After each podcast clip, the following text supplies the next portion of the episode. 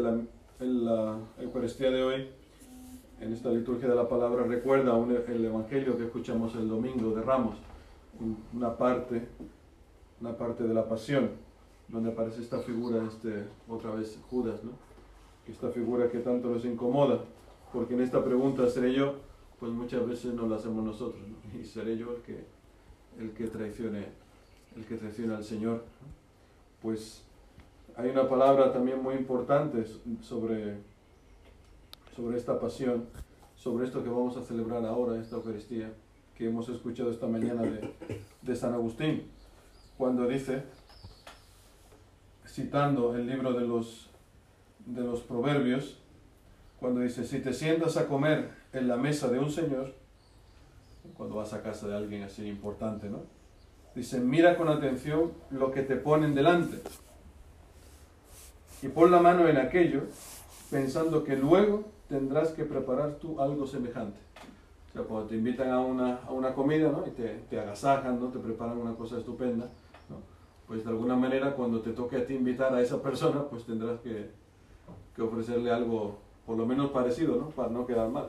Pues imagínate en esta cena que nos invita el Señor a esta Eucaristía, donde se nos invita a formar parte de su muerte y de su resurrección, de este paso de la muerte a la vida. De tal manera que esto es, este es el camino que el Señor nos pone por delante, esta es la misión a la que nos llama. Por eso es importante cuando comulgamos, pues saber qué, estamos haciendo. O sea, estamos tomando parte a la mesa del Señor. Y claro que no se nos obligará a ser mártires, ¿no? Pero eh, seguir a Jesucristo significa pues, eh, pues hacer que, que, esta palabra se dé, se dé en nosotros, este, este canto del siervo de Yahvé que hemos escuchado en la primera lectura. Lo primero, abrir el oído. Cada mañana me espabila el oído. Esta es la imagen del catecúmeno, por excelencia. Para que escuche esto es lo que, esta es nuestra primera misión, escuchar. Y dice que el Señor me abrió el oído y yo no me resistí, no me eché atrás.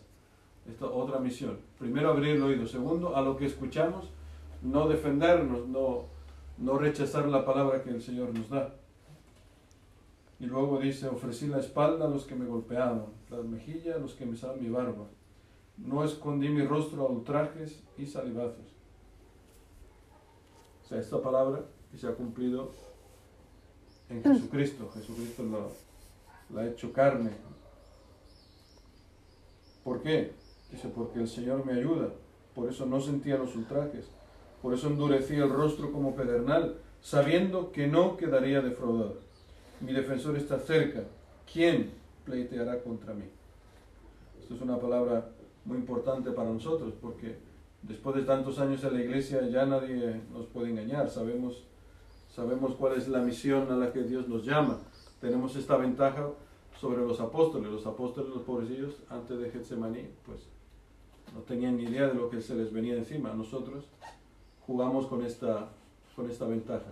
Por eso Cristo, que no nos quiere engañar, no quiere jugar con nosotros, nos dice, mira, yo voy a, voy a esto, voy a pasar por, por esta pasión. Y tú también, si me sigues. Pero no tengas miedo porque yo he resucitado. Este es el anuncio al que nos está preparando el Señor. A que podamos degustar, podamos experimentar, no de una manera sentimental, no, no de una manera intelectual, sino que podamos vivir en nuestra propia carne. Qué significa esta resurrección, qué significa no morirse, qué significa amar en la dimensión de la cruz y no, y no morir, aunque experimentemos el rechazo, aunque experimentemos el sinsentido, aunque experimentemos el, el, no ser amados, o por lo menos no ser amados como, como a nosotros nos gustaría, pues el Señor nos invita a estar con Él en, este, en esta pasión, a no salir corriendo, a pasar nuestra, a dejar que nuestra naturaleza humana pues se una a la divinidad de, de Jesucristo. El Señor que tiene poder nos lo, nos lo concederá. Él nos da de su espíritu, este mismo espíritu que revivificó a Jesucristo. Que así sea.